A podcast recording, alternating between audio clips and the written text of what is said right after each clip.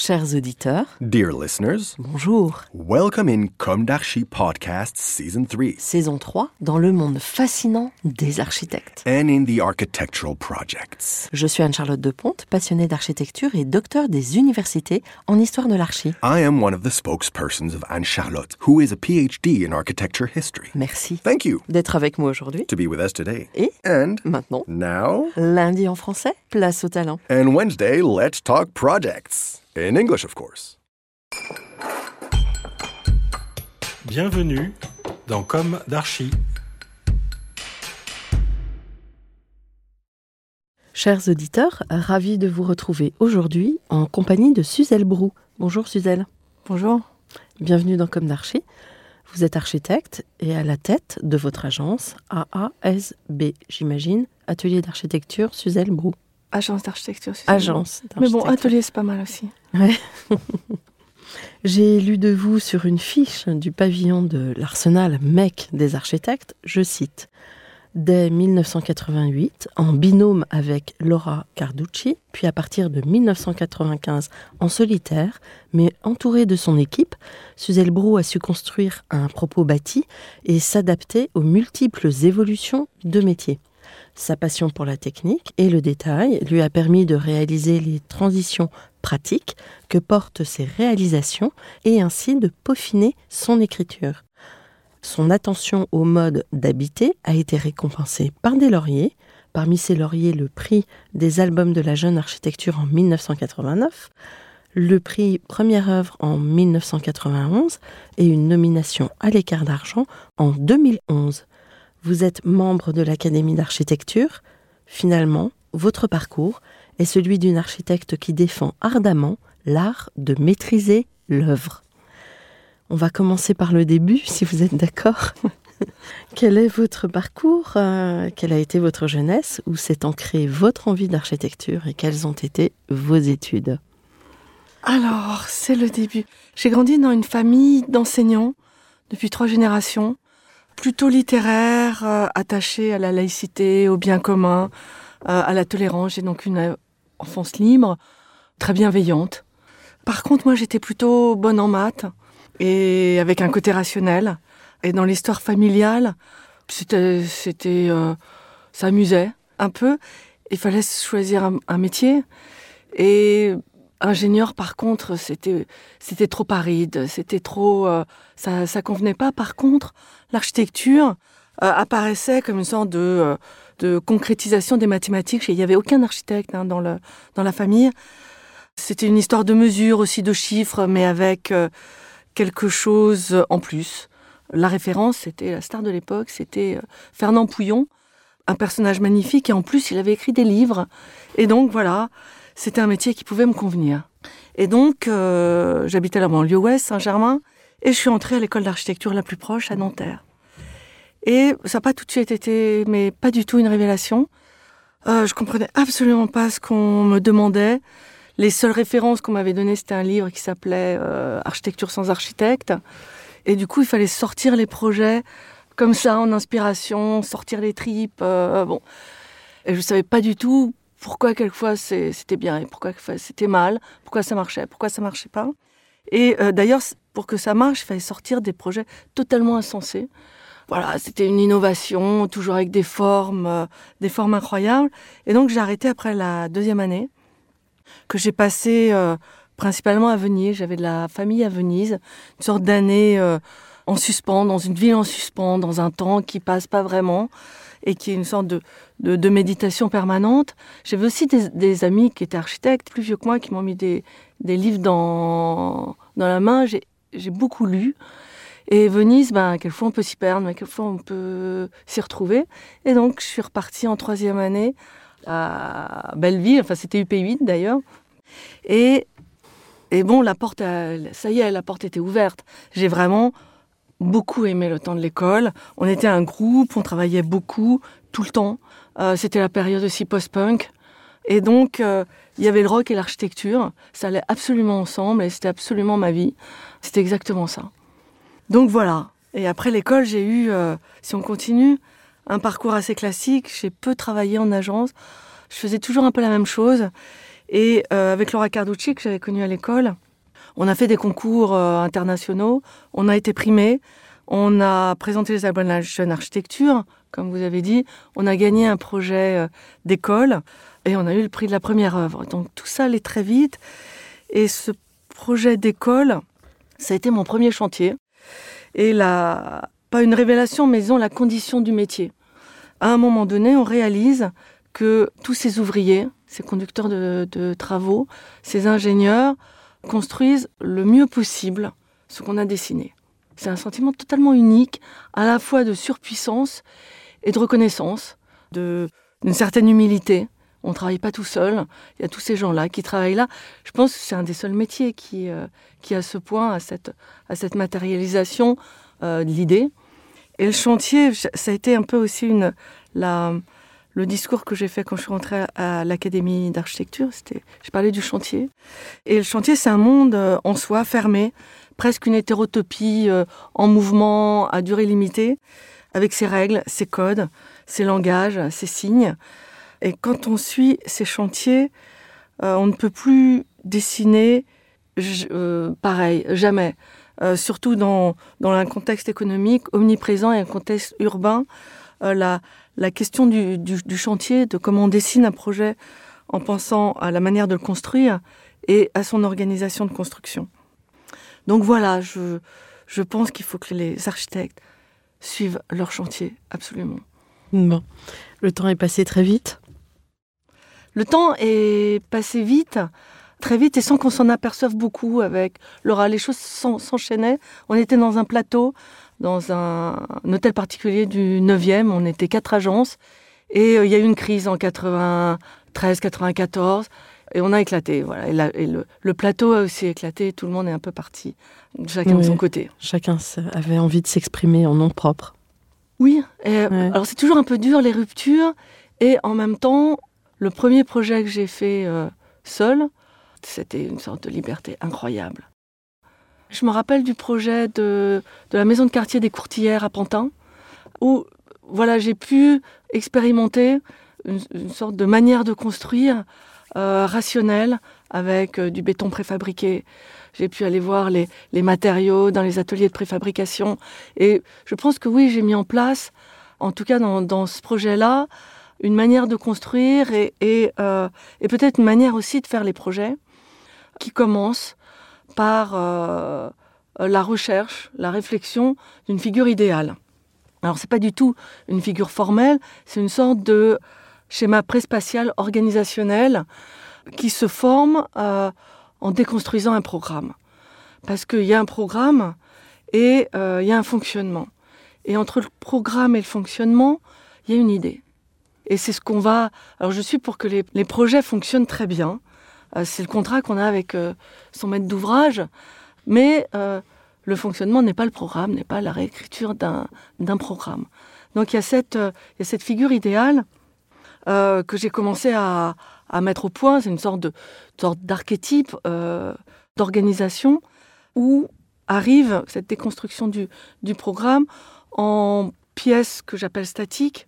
Ça peut être les salles, les, les salles d'université, les salles de classe, ça peut être les salles, les, les bureaux, les chambres, c'est-à-dire des formes qui sont statiques, dont on connaît à peu près la géométrie. On fait pas, on fait pas des salles. Il y a eu des salles de classe en forme de fleurs, mais enfin bon, c'était pas du tout dans l'idée. Donc voilà, c'est des, géométries assez stables, connues. Et il y a les, les, les espaces dynamiques, Les variants. les variants, Mhm. eff- effectivement, et les surfaces dynamiques, c'est les surfaces où on se déplace, qui font que les gens se croisent, se rencontrent, se parlent, et qui relient en fait tous ces espaces statiques.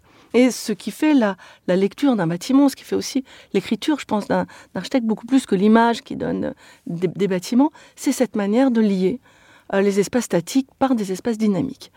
Et d'ailleurs, quand on prend en photo un bâtiment, par exemple, on va prendre euh, une école, on photographie pas la, la classe ou le bureau de la directrice, on photographie le chemin qui mène, c'est-à-dire la circulation, mais la cour de récréation aussi. C'est un espace qui est pas un espace informel, parce que bien sûr ils ont des formes, mais des espaces qui varient à chaque fois et qui sont l'essence de l'architecture. Et donc cette figure idéale, à un moment donné, parce qu'elle est assez abstraite quand même, on fait revenir dedans le site, Euh, bien sûr, on la réinstalle dans son site, dans sa situation, avec ce que j'appelle le monde sensible, c'est-à-dire euh, le vent, le climat, euh, la lumière, le paysage, la ville, les espaces extérieurs et effectivement la réglementation aussi urbaine.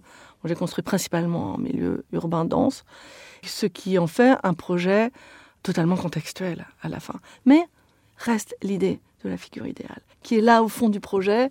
Et quand on le travaille avec les gens de l'agence, reste un peu ce fil conducteur qu'il ne faut pas perdre, évidemment. Hmm. Alors avant d'aller plus avant dans vos projets, parce que vous êtes déjà rentré passionnément dans le sujet, euh, j'ai une question. Aujourd'hui, vous avez votre agence, vous avez beaucoup de références. Est-ce qu'aujourd'hui, vous avez le sentiment d'avoir accompli ce que vous imaginiez à la sortie de l'école? Un peu, est-ce que vous vous imaginez à la tête d'une agence? Euh. Alors, bah, pas du tout. Je, on m'a déjà posé cette question-là et j'arrive pas à savoir, même à cerner, ce dont je rêvais à l'école. Les choses se sont enclenchées. Je pense, oui, j'avais envie de construire, mais je savais pas du tout ce que c'était. Et j'avais envie d'avoir une agence, mais je savais pas non plus du tout ce que c'était. Donc, euh, je pouvais pas vraiment rêver. C'est quelque chose qui s'est qui s'est euh, déroulé. Je pense que cette expérience, en tout cas, de la construction, de la mise au point, quand même, d'un d'une manière de faire, d'un ordre construit. Oui, c'était sûrement quelque chose que je, que, que je cherchais et qui a répondu. Je pense que ça me convenait absolument, oui. Je ne sais pas si j'ai bien répondu. Euh... Si, si, très bien. euh, alors maintenant, on va rentrer dans vos projets. Mmh. Euh, vous parliez tout à l'heure d'un projet qui était un peu fondateur de votre euh, approche. On lit euh, sur les différents supports qui vous concerne, que vous souhaitez euh, dessiner euh, tout en pensant à la réalisation du bâtiment. C'est ça? Oui, ouais. oui, oui. Est-ce que vous pouvez nous raconter l'histoire de vos projets et à l'intérieur peut-être euh, citer les emblématiques? Enfin, Alors, même s'ils comptent tous, j'imagine. Oui, comptent tous, ils ont, c'est toujours des, des histoires, les, les, projets. Je dirais des belles histoires, mais elles sont d'autant plus belles qu'elles sont faites euh, avec des gens. Et, c'est ça qui les rend quelquefois plus belles. C'est vraiment à un moment donné une entente qui s'est faite sur, sur un projet. Et donc oui, je vais parler d'un projet qui est la résidence d'Hydro à Paris. À un moment donné, effectivement, on a fait ce que j'appelle du, du, logement thématique. Et la résidence d'Hydro, c'était un bâtiment qui avait été construit dans les années 70 dans un, euh, la fondation Eugène Napoléon, qui avait été construite par Torf, un, un, projet très axé. Le 19e, c'était pour euh, le deuxième empereur, hein, Napoléon III, et euh, très axé, très classique. C'était un, espace fermé. Et dans les années 70, est arrivé un bâtiment euh, construit années 70, c'est-à-dire avec des refends et des planchers de 15 cm tous les 2,50 m. Donc un bâtiment très rigide qui recevait des jeunes filles, foyer de jeunes filles, et qui s'est retrouvé très vite plus du tout aux normes. Donc c'est un projet de la RIVP. C'était mon premier projet aussi de restructuration, qui sont des commandes qui arrivent maintenant et qui sont arrivées vraiment à cette époque-là, et qui devenaient intéressantes. C'était un concours, on l'a gagné. D'abord, je me rappelle, les, façades étaient euh, pas terribles. La, la était atroce. Et on l'a gagné parce qu'il y avait l'explication du processus. Et c'est assez rare qu'il y ait un jury, à un moment donné, qui reconnaisse un, process en se disant, bon, on a choisi des bons architectes, donc euh, ok, là c'est vraiment moche, mais ça va pouvoir s'arranger.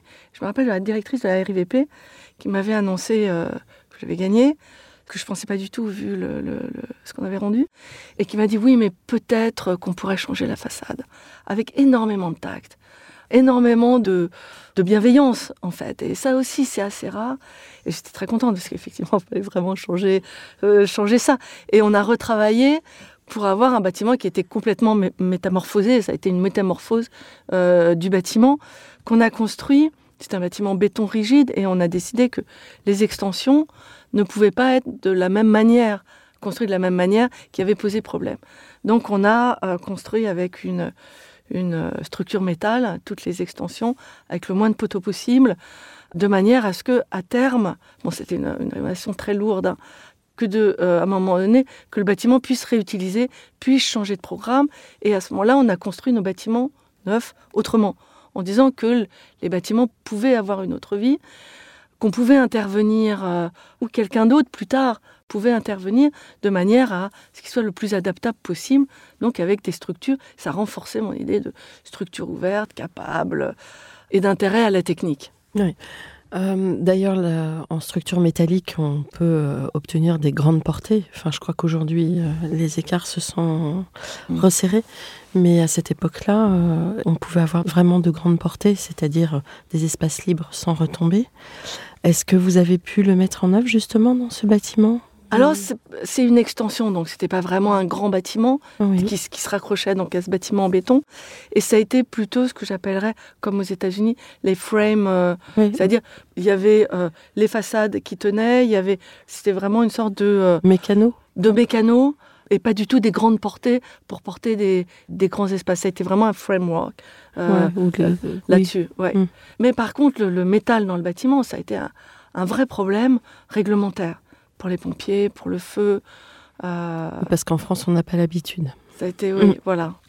Vous en êtes sorti? Absolument. Vous avez des nouvelles de cette réalisation? Bah oui, c'est celle qui a été nommée au, à l'équerre d'argent. Oui. Et euh, elle sait aussi très bien que ça a continué tout ce, tout ce dialogue avec le maître d'ouvrage, parce que le projet change toujours un peu hein, pendant les, concours. Et pendant l'appel d'offres, c'était une entreprise générale.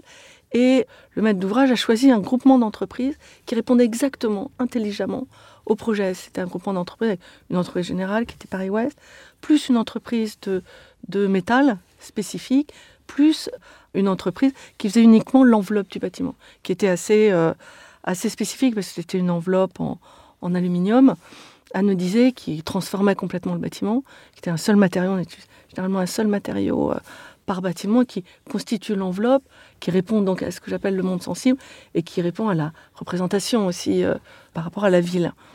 Et donc euh, cette entreprise, qui n'était pas du tout la moins disante, euh, a été choisie, à- bien sûr avec mon accord, en m'écoutant. Et ça a été un, Mhm. un chantier d'autant plus magnifique que pour que des gens puissent faire du métal, il fallait un excellent conducteur de travaux. Oui. Au niveau du plancher, ça se passe comment dans ce projet? Au niveau du plancher, eh ben, c'est toujours très. euh, comme le métal, comme tout, c'est c'est des. euh, Comme la façade qui était aussi en métal, c'est des couches. C'est-à-dire, On a vraiment la, la structure en métal et on a en dessous tout le métal, sauf à certains endroits euh, communs dans les circulations, dans toutes ces espèces dy- dynamiques, et complètement euh, empaqueté par des cloisons. J'ai fait une école aussi à Épinay, et c'était Mimram qui était l'ingénieur. On a fait une, une- et là avec des Ok. très grandes portées en métal. Et des cloisons amovibles. Et ça voilà. Et là, il a fallu aussi faire attention. Mais là, on a pu montrer tout le métal Mm. dans l'école, donc ça, c'était possible. Alors que dans le logement, on peut pas. Oui, pour des questions de protection au feu. Mais euh, le métal, c'est comme le bois. En fait, c'est aussi de la préfabrication. Tout doit être pensé avant. Et comme le bois maintenant, ce qui est un peu dommage d'ailleurs pour le bois, tout doit être euh, protégé. On peut plus voir le bois dans les bâtiments. Ça dépend quand même des programmes, encore. Oui, ça dépend des programmes. Ouais, ouais, ouais. Donc, le bâtiment de la RIVP, vous n'étiez pas en plancher sec, c'est ça? Vous étiez en, en, Oui, en bac acier et, bac et acier, de oui, absolument. béton Si, collaborant, Oui, ça? si, si c'était la question, oui. oui, oui, oui. voilà. Enfin, c'est ce que j'essayais de vous amener. Voilà, j'avais pas bien compris.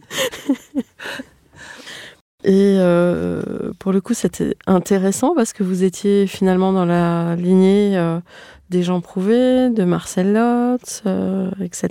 Alors, j'irai pas jusque-là. Vous iriez pas jusque-là. Non, non. Non, j'ai pas du tout. Je, je peux travailler dans n'importe quel matériau. Oui. Oui, vous n'étiez pas dans un discours militant. Non, pas du tout. Je, enfin voilà, ça doit s'adapter. Je choisis le matériau à peu près en même temps que la fin. Ça, ça marche avec avec cette figure idéale à un moment donné. Mais le matériau, ça peut être du euh, du béton préface, ça peut être des prémurs, ça peut être du bois. Mais par contre, je me je, je vais de plus en plus vers la préfabrication, qui peut être le métal, qui peut être le bois, les prémurs thermiques, les salles de bain préfa.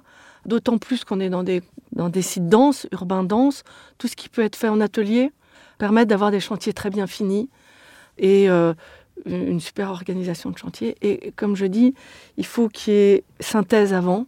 Et donc, on a des bonnes entreprises et des bons conducteurs de travaux et ça change tout un chantier. Bon. Un autre projet Ou d'autres? Alors oui, euh, il y a un autre projet qui, euh, alors je suis plus associée euh, complètement, mais je fais des projets avec, avec des associés. Et donc on a fait un concours avec TOA et MAST sur un projet de Clichy-Batignolles, où il y avait donc deux maîtres d'ouvrage, la SNI et Paris Habitat, trois projets, trois architectes. Et donc on s'est partagé les programmes, c'est-à-dire que TOA prenait les, logements euh, de Paris Habitat. Moi, j'avais l'EHPAD de Paris Habitat, je suis toujours un peu dans les, dans les bâtiments thématiques, logements thématiques. Et Mast avait les logements SNI. Et au bord du parc euh, Luther King, très vite, on n'a pas du tout dit, tiens, voilà, il y a un plan masse, euh, et puis chacun est dans sa, dans sa parcelle. Comme c'était un macro-lot, on faisait des ateliers toutes les semaines. Et les parcelles variaient suivant nos, nos besoins de... de euh, on négociait chaque semaine nos projets, les uns avec les autres. Donc euh, c'était vraiment, c'était absolument passionnant, c'était bien. On attendait le jeudi pour, pour confronter nos, nos idées. Et à un moment donné, il est apparu qu'il n'y avait pas deux projets, mais trois. Et que donc les pattes devaient revenir sur le devant de la rue, euh, avec une entrée spécifique, euh, lisible, qu'on n'avait pas à être les, vieux en fond de parcelle. C'était indécent. Et donc, ça a absolument changé entièrement euh, le projet, parce que un EHPAD, c'est quatre niveaux, et que le front de rue à Clichy-Batignolles, c'est dix niveaux. Et donc, TOA, qui avait le même maître d'ouvrage que l'EHPAD, a dit, bon, bah, très bien, combien il faut de logements pour les mettre au-dessus de, de l'EHPAD Et il m'a cédé une- 18 logements, exactement. Et à partir de là, bien sûr, il y a eu, c'était une déprogrammation, on changeait le programme, parce que bien sûr, il y avait autre chose. Mais à partir de là, tout s'est enchaîné. Chacun rentrait chez soi, les voitures dans le parking, les pompiers tournaient autour euh, euh, du bâtiment. Il y avait une sorte de lisibilité, à la fois urbaine et à la fois de fonctionnement. Ce qu'on voulait, c'est faire le meilleur projet possible et donc le, le gagner. C'est pas que chacun garde euh, ses 100 logements ou etc. Donc il y a eu vraiment un processus euh, assez généreux, assez tolérant euh, de ça. Et ce projet, je l'ai entièrement construit en primure thermique, en béton, avec des salles de bain préfa, évidemment. Tout ce qui a pu être construit en préfa, et ce qui était, bon, ce qui était assez... c'est des bâtiments pérennes, c'est des bâtiments béton, donc euh, voilà. Et ce qui est assez, euh, qui donne d'ailleurs une atmosphère très, euh, très stable à l'intérieur des bâtiments. Et par exemple, quand tous les bâtiments se construisent en béton, tout le béton qui monte à toute vitesse. Nous, on était encore au sol parce qu'il fallait faire toute la synthèse. Et, et ensuite, les bâtiments d'à côté, il y avait les échafaudages pour mettre l'isolant, et ensuite encore pour mettre les châssis et la, et la vêture. Et nous, tout à coup, le bâtiment, il est monté. Il est monté, fini. Chaque niveau montait, fini, avec euh, la technique qui arrivait en même temps. Et était un peu en retard, mais à la fin, bon, c'était, euh, il grandissait euh, dans son aspect fini. Et ça, c'est aussi pour les maîtres d'ouvrage très, très agréable. D'accord. Qu'il n'y a pas euh, le gros œuvre et après euh, le second œuvre. Là, Oui. là, c'est imbriqué et ça monte Et ça euh, monte ensemble. ensemble. Et ça monte du coup euh, bien, bien sûr, parce que tout a été vu avant. On repioche pas un préfa, on ne rentre plus jamais dans une salle de bain qui est arrivée, alors qu'une salle de bain, par exemple, c'est euh, six corps d'état pendant deux ans dans deux mètres carrés. Bon ben, c'est un carnage. euh, C'est la patouille. c'est un carnage. On arrive, il y a 20 réserves dans les salles de bain. Quand on a 150 chambres, c'est 20 réserves multipliées par 150. Elles sont jamais levées. Et ensuite, on a des sinistres euh, euh, en permanence.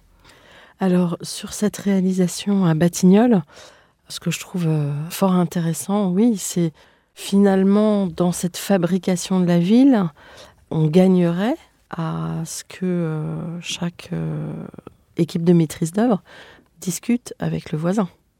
Exactement. Mais ça, alors, je crois que c'est euh, Rem Koolhaas qui disait l'urbanisme, euh, l'urbanisme crée impossible que l'architecture réalise. Et je crois que le, problème du logement, bon, je suis pas arrivée encore à ça, mais le problème du logement, qui pour moi a quitté le domaine de l'architecture actuellement, la plupart de- des bâtiments de logement ont quitté le domaine de l'architecture, contrairement au logement thématique, est un problème d'urbanisme on est maintenant dans un beaucoup, je vais pas du tout me mettre à dos tous les urbanistes, mais dans un urbanisme euh, séparatif où euh, les projets arrivent solitaires au milieu de leur parcelle parce que c'est plus facile à construire, euh, bien sûr.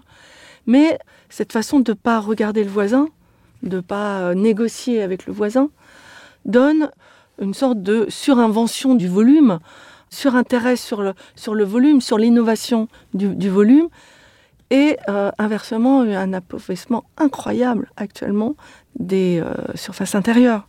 Bon, y a- on est en train de, tous on est en train de le dire, c'est pris en main maintenant, il y a des commissions qui le font, mais en parlant du logement pur, alors qu'il faudrait parler de l'urbanisme, enfin de agrandir, et comment on fait pas seulement un logement dans son bâtiment, mais le bâtiment de logement dans dans la ville et dans, le, euh, et dans les plans d'urbanisme.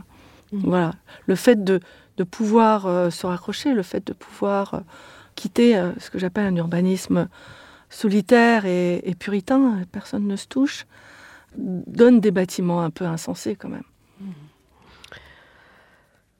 Euh, vous faites partie euh, de cette catégorie d'architectes aptes à parler volume, aptes à parler trois dimensions. Et euh, j'ai l'impression, paradoxalement, euh, aujourd'hui on a une jeune génération très euh, sensibilisée à tout ce qui est 3D. Et justement, paradoxalement, j'ai l'impression qu'on parle beaucoup moins de volume. Est-ce que vous vous confrontez à cette évolution ou c'est peut-être une lubie de ma part? Non, il y a, une maîtrise assez magnifique des, des euh, outils informatifs. Vraiment, quoi. C'est, euh, ils sont vraiment très forts. Et donc, une sorte d'inventivité même, de, de forme, de recherche. euh, je mets pas tout le monde, mais, mais ils l'ont tous, ça. Mm. Mais, mais, je vais un peu revenir à moi pour revenir un peu, Oui, euh, un peu à autre chose. Moi, je suis un peu plus dans la je suis pas, je suis pas la, la même génération, un peu plus dans la, la neutralisation des signes, plus dans une, dans, il y a un seul matériau, il y a, on est au plus près de, euh, certaines choses. Ouais, une neutralisation du signe. Les bâtiments n'ont pas besoin d'être compliqués. En fait, je, ne, sais pas dessiner les bâtiments compliqués, peut-être parce que je ne sais pas non plus les construire. Voilà. Et donc, je pense qu'il manque dans les écoles, peut-être dans la formation, il y en a qui le font tout seuls. Mais si j'ai un conseil à donner euh, aux architectes maintenant, c'est d'acquérir une culture constructive, d'aller à l'étranger, parce qu'on ne l'a pas en France, acquérir cette culture constructive qui permet, je pense, justement l'innovation et l'inventivité. On ne peut pas dessiner des formes, des images magnifiques, et de lâcher ça aux ingénieurs, aux descripteurs, euh, etc. Il faut savoir parler avec eux, regarder avec eux comment les choses se font pour arriver à des bâtiments qui sont bien construits et qui donc répondent d'ailleurs à l'innovation qu'on veut faire. Et ce point de la culture constructive, c'est pas faire l'ingénieur, mais juste la culture constructive permet aussi non seulement de parler aux ingénieurs, aux techniciens, aux entreprises, en disant non, non ça, ça se fait pas comme ça, ça c'est comme ça, je sais que c'est ça, et aux maîtres d'ouvrage, parce qu'on a une perte de crédibilité incroyable vis-à-vis des maîtres d'ouvrage qui prennent de plus en plus d'AMO pour contrôler tout ce qu'on fait, euh, parce que euh, on n'arrive plus euh, à leur parler que lyriquement d'invention, de création, de choses qui finalement sont pas sont pas exactement leur monde non plus. Donc voilà, je ne sais pas si c'était votre question, mais revenir derrière l'image à cette cu- culture constructive qui va permettre de construire l'image Mm. comme elle est pensée. Si, c'est parfait. Euh, vous n'avez pas réalisé que des logements. Alors non, j'ai pas réalisé que des logements, euh, même pas mal de, de, de bâtiments publics, euh, d'équipements publics. Là, j'ai un chantier de euh, restructuration d'un bâtiment, encore une fois, de- construit dans les années 70, j'aime bien, à Orsay. Donc c'est- un bâtiment qui était avant un, un bâtiment de, pour les mathématiques, c'était des petits labos et des bureaux de mathématiques. C'est sur le plateau de Saclay. C'est sur l'université d'Orsay. C'est à côté Ouais, du dans la dans la première université de de- d'Orsay qui a été construit. C'est un campus euh, sur une colline extrêmement verdoyante. Et cette euh, restructuration, c'est des projets qu'on a maintenant euh, de plus en plus. Et on met un peu au point une, une méthode qui est, bon, effectivement, avec la figure idéale, mais là, dans le cas d'un d'un bâtiment construit, on appelle ça une, une méthode spatialo-programmatique. On a dit, bon voilà, il y a un programme et il y a un bâtiment. Donc on peut plus faire la, le- le- la figure idéale. Et donc comment, à un moment donné, on, toujours on déconstruit ce programme par rapport à la spatialité de bâtiments qui de toute façon ont toujours des opportunités et des, et des beautés. Même ces bâtiments qui sont quand même euh, assez rudes, mais assez rationnels finalement, et qui euh, fonctionnent bien pour être pris. Voilà, ça, c'est pas aux normes, il faut faire beaucoup de choses, mais ils sont facilement réadaptables. C'est le fameux exosquelette? Voilà, il y a quelque chose de ça. On a du poteau-poutre et euh, on peut revenir là-dedans, sachant que d'autres gens pourront revenir après. je continue à, peu près cette, euh, cette idée.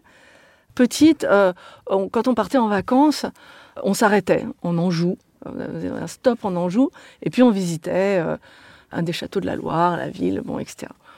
Et je me rappelle avoir été totalement fasciné, fascinée, voire choquée par Chambord, qui pour moi était une, un truc pas du tout rationnel. Il y avait cette sorte de, de masse énorme, presque rébarbative, euh, avec des salles immenses, inhabitables, qui n'étaient pas meublées, contrairement aux autres châteaux qu'on visitait de temps en temps, traversées par une sorte de dentelle, euh, cet escalier qui nous faisait perdre l'orientation.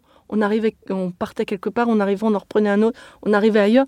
On était totalement désorienté dans ce, dans cette euh, escalier à double révolution. Voilà, l'escalier Chambord. Donc, donc il y avait cette masse, cette dentelle d'escalier désorientée, et ensuite on arrivait sur le toit et on avait une sorte de exubérance euh, totalement folle des toits et des choses qui n'allaient pas du tout avec euh, la, base. Et je pensais pas en tant que collage à l'époque, mais ça m'avait, moi, il y avait quelque chose qui, qui allait à la fois pas du tout ensemble et qui était absolument magique. Et je ne vais pas comparer mes, bâtiments à Chambord, mais euh, à un moment donné, il faut se dire que si on construit de manière radicale quelque chose, et quand on intervient, on intervient aussi de manière radicale, avec son, euh, époque, son vocabulaire, peut-être que ça devient des choses qui sont absolument intéressantes, qui sont pas pures, mais qui sont euh, une sorte de, de bâtiment qui, qui raconte incroyablement plein de choses. Voilà. Et peut-être on peut reprendre toutes ces restructurations un, peu de cette façon-là. Bon, par rapport à, mes débuts, euh, les commandes ont changé. Euh, la, manière, les, maîtres d'ouvrage, l'argent, euh, les, commandes ont changé.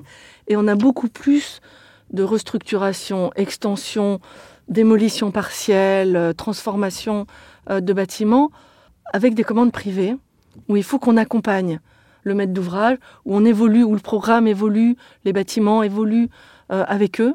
Il faut qu'on les accompagne, ils ne sont pas toujours euh, entièrement sachants. Ils font aussi pour eux, donc euh, avec une, une autre manière de voir, c'est un, un partenariat, ça a changé nos manières de faire. On n'est plus concours, isolé, aller, études, appel d'offres, voilà, c'est vraiment autre chose. quoi. Et, et c'est aussi très très intéressant. Donc ça a évolué dans le bon sens.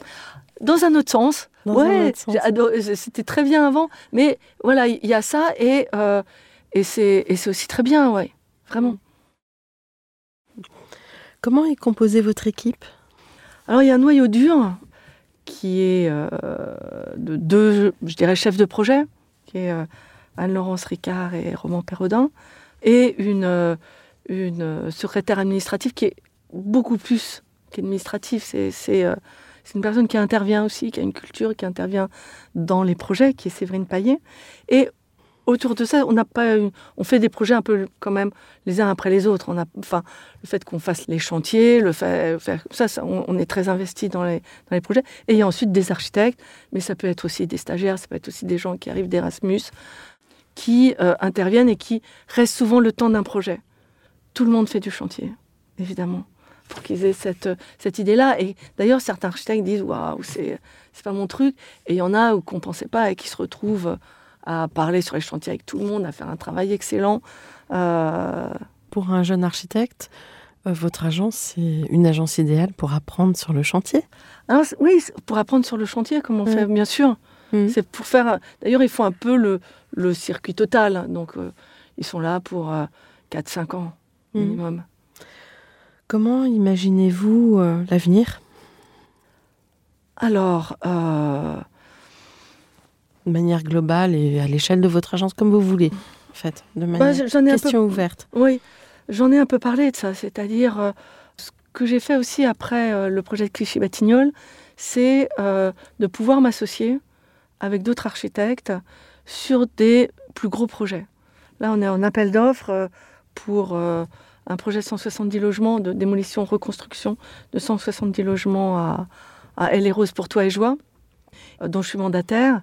Et on s'est associé à trois, c'était pas obligatoire. On a aussi gagné le projet, je pense, un peu à cause de ça, toujours cet urbanisme de négociation euh, entre architectes.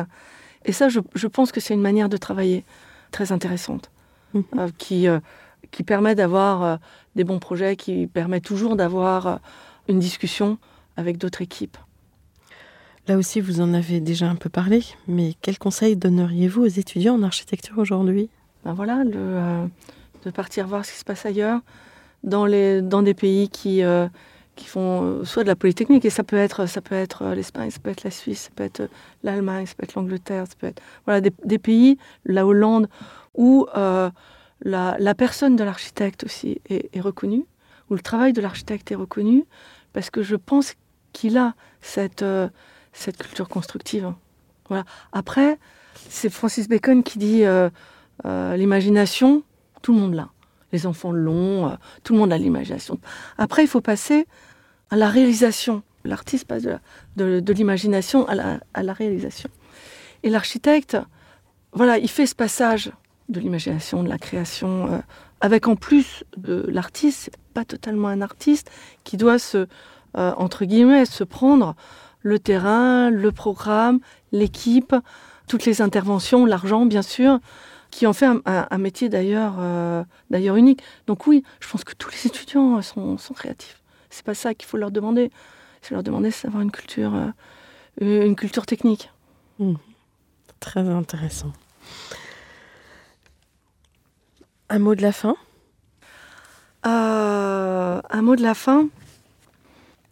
Alors bon, ça va être, euh, ça va être euh, pour euh, remercier tous les architectes qui ont travaillé à l'agence, tous mes maîtres d'ouvrage, tous mes ingénieurs même avec qui j'ai pu, j'ai pu avoir des, des bonnes discussions, les paysagistes qui sont des vrais partenaires dans les projets, tous les ouvriers qui ont fait les projets, qui ont euh, voilà, c'est c'est quand même un dur métier aussi euh, de faire ça. Les Et- femmes architectes, c'est pas un sujet? Ah, la femme architecte. Alors, c'est un drôle de sujet. C'est un drôle Ouais. de sujet. Bon, que j'ai pas voulu me poser pendant pas mal d'années. Un, parce que je venais d'une famille où les femmes travaillaient euh, euh, depuis trois générations quasi à l'égal, à l'égal des hommes, où j'ai jamais eu. Euh, mais dit non, tu n'allais pas faire ça. Je suis rentrée dans une école. Alors, UP2, c'était un peu spécial hein, quand même. Il y avait un peu, euh, il y avait encore un truc un peu euh, vieux, vieux beaux-arts, mais j'en suis partie. Donc, Vieux euh, bon, maître. Ouais, vieux maître, bon, sortez vos tripes sur la table. Bon, bah euh, non, c'était pas tout à fait ça. Mais bon, en même temps, ça me. Enfin. Ça vous dérangeait pas?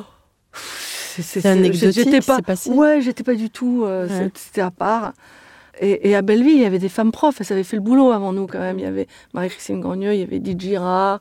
Ah Bon, tout ça, c'était euh, c'était des femmes qui construisaient, qui étaient profs. Donc bon, mm, voilà. Et puis après, bon, j'ai fait l'agence avec euh, Laura. Donc bon, tout ça. va- Oh, Il y, y a quelques petits. euh, euh, peut-être anecdotes sur le premier projet qu'on a fait, qui n'était pas l'école d'ailleurs, mais qui s'est arrêté, qui était un, projet de logement à Paris.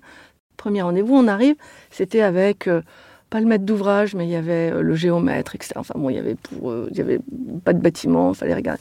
Donc on est arrivé avec, à l'époque c'était les- les dessins sous le bras, et puis on était en scooter, donc on arrive avec les casques, et euh, puis bon, la réunion, et puis on attend, euh, on attend, et puis on leur, enfin, les minutes passaient. Et euh, à un moment donné, on a dit bon, on commence la réunion. Et les personnes nous ont regardé, on a dit non, non, mais on attend les architectes. Non, mais les architectes, c'est nous. on, était jeunes, c'est vrai, mais bon, personne nous attendait du tout. Il y a eu un malaise, et puis bon, après la, réunion s'est faite, ça, nous fait vraiment rire, euh, ce genre de choses. Il y a une autre chose qui m'a pas du tout fait rire quand même, c'est vers les années, euh, avant les années 2000, euh, les concours sont devenus anonymes. Donc j'étais retenue sur euh, assez gros concours. D'ailleurs, je me suis demandé après coup si le fait que je m'appelle Suzelle EL, on me prenait pas pour un homme. Daniel, Michel, Gaël, je sais pas. Et donc, on a fait les concours, ils étaient anonymes. Et il y a euh, une année où j'en ai gagné trois de suite.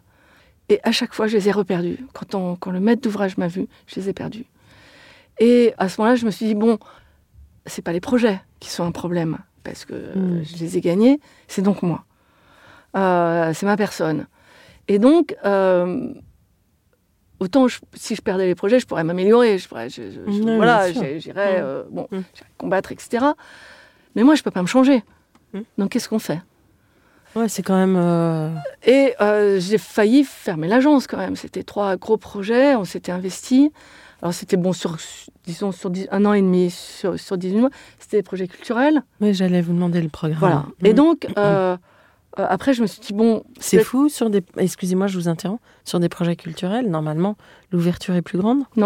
Elle est plus fermée. Elle est plus fermée. C'est là le plafond de verre. C'est pas que une femme puisse construire, il n'y a aucun problème. Plutôt le logement et plutôt les écoles. Mais les projets, euh, les, les, Oh, les- les gros les projets- projets. Euh, Oui, ou les projets emblématiques comme les projets culturels, comme euh, bon, les projets d'hôpitaux, les projets, même les projets de bureaux, etc. Ben là, il y a un plafond de verre quand même. Et alors, c'est un train un peu de changer. Il y a des, il y a des architectes femmes comme Manuel Contran, comme Pascal Guédot, Corinne Vezzoni, ça y est, euh, elles y arrivent, quoi. Elles ont, elles ont mon âge, hein, qui arrivent vraiment à faire des, des projets. Et c'est ce que je me suis dit à ce moment-là.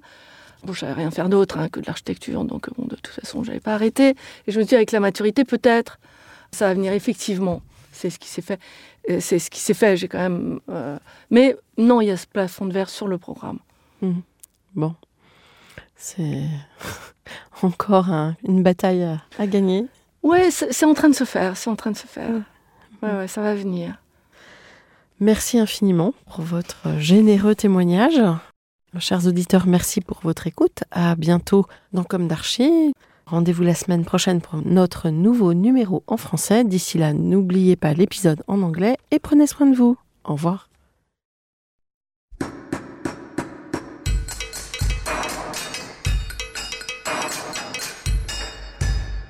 Chers auditeurs, merci pour votre écoute. Merci à Julien Rebourg, réalisateur, qui nous accompagne sur la partie son. N'oubliez pas de retrouver nos sujets en avant-première sur Instagram à l'adresse at. Si vous aimez ce podcast, favorisez sa diffusion en lui donnant 5 étoiles sur Apple Podcast, plus un petit commentaire, ou sur votre plateforme de podcast favorite. Et surtout, abonnez-vous pour écouter tous nos épisodes gratuitement. À bientôt et d'ici là, prenez soin de vous.